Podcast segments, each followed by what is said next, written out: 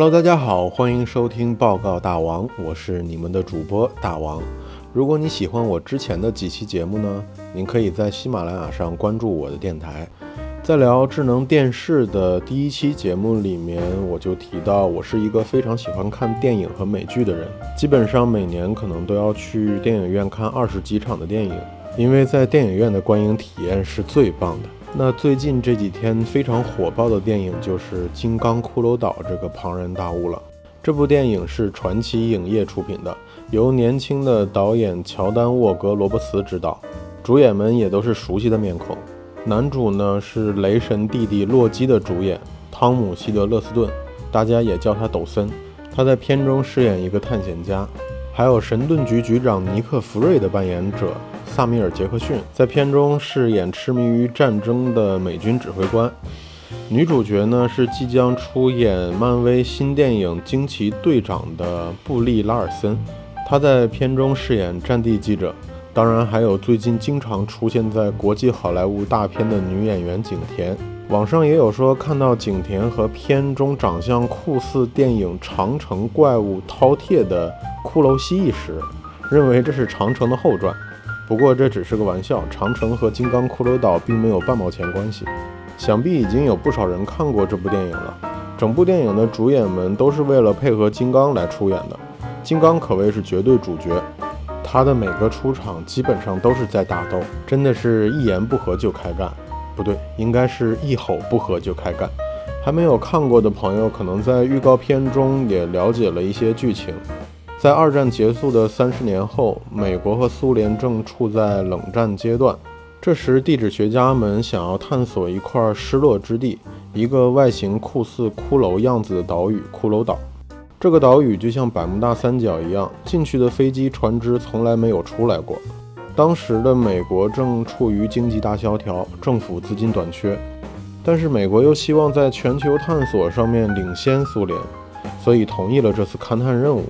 就这样，在美国政府的支持下，一支由地质学家、探险家、战地摄影记者和美国大兵的勘探队就组成了。他们冒险前往骷髅岛，遭遇了金刚。被金刚一顿痛扁之后，准备反击，这时却发现骷髅岛上还有更危险的生物，而金刚是这里的保护神一样的存在，保护着岛上其他生物不受到侵害。我在电影院看的是 IMAX 3D 版本，可谓是相当震撼，现场气氛营造得非常紧张，让人身临其境。金刚的特效简直逼真到让你觉得就是真实世界当中存在的物种。它的毛发在风中摆动，栩栩如生。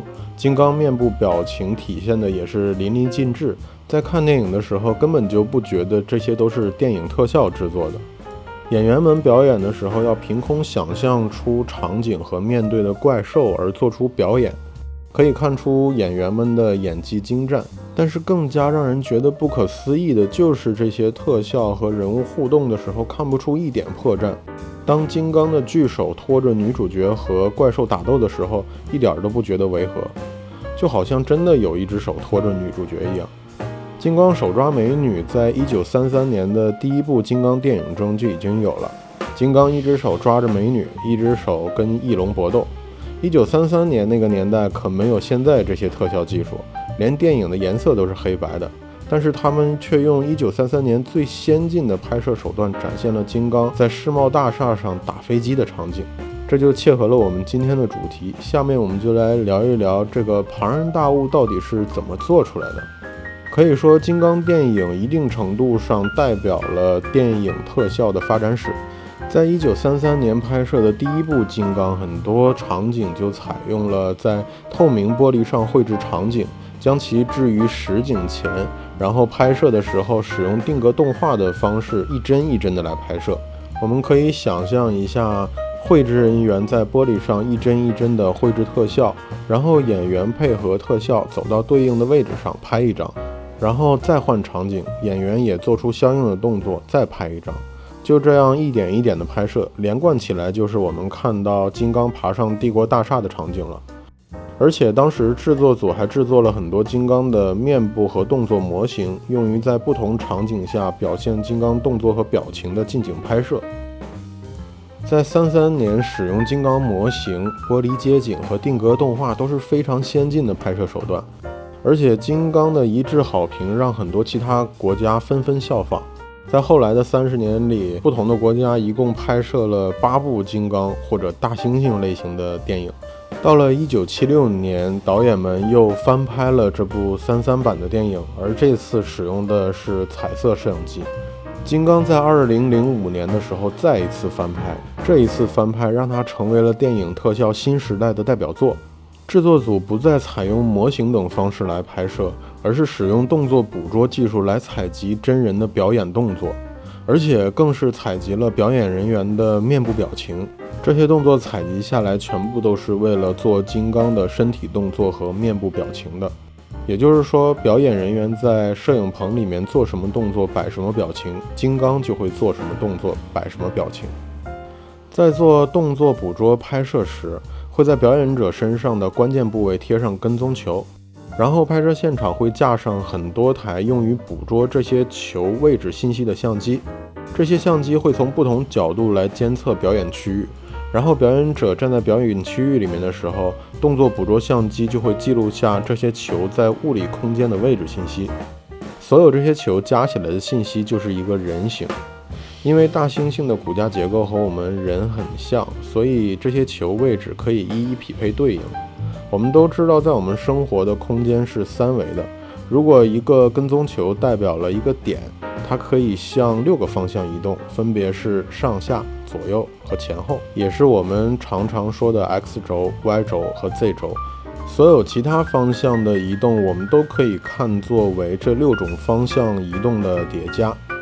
每一个跟踪球的位置信息都会被相机记录下来，并传送给计算机。当表演者做动作的时候，计算机就知道每一个关键点的位移。再把这些动作信息匹配到金刚的三维模型之后。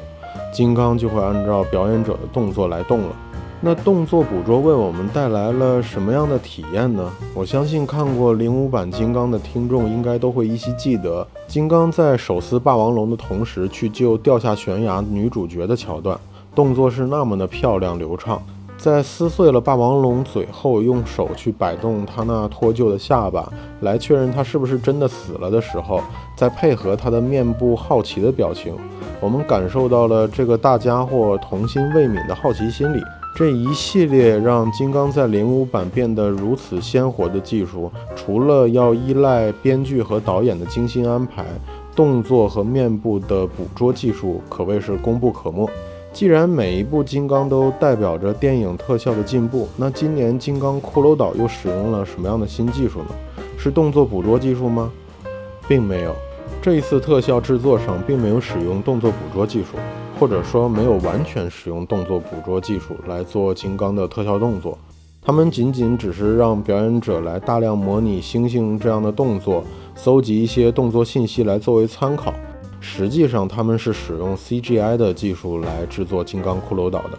既然动作捕捉这么好用，为什么不用它来拍摄这一部的金刚骷髅岛呢？首先，我们就要先要搞懂哪些是可以使用动作捕捉，哪些是不行的。比如《阿凡达》《星球崛起》里面的猩猩，这些类人生物就可以使用动作捕捉。还有，比如像拍摄狗啊、猫啊这些也可以，给狗和猫穿上一些动作捕捉服，捕捉它们的动作。那么什么样的不行呢？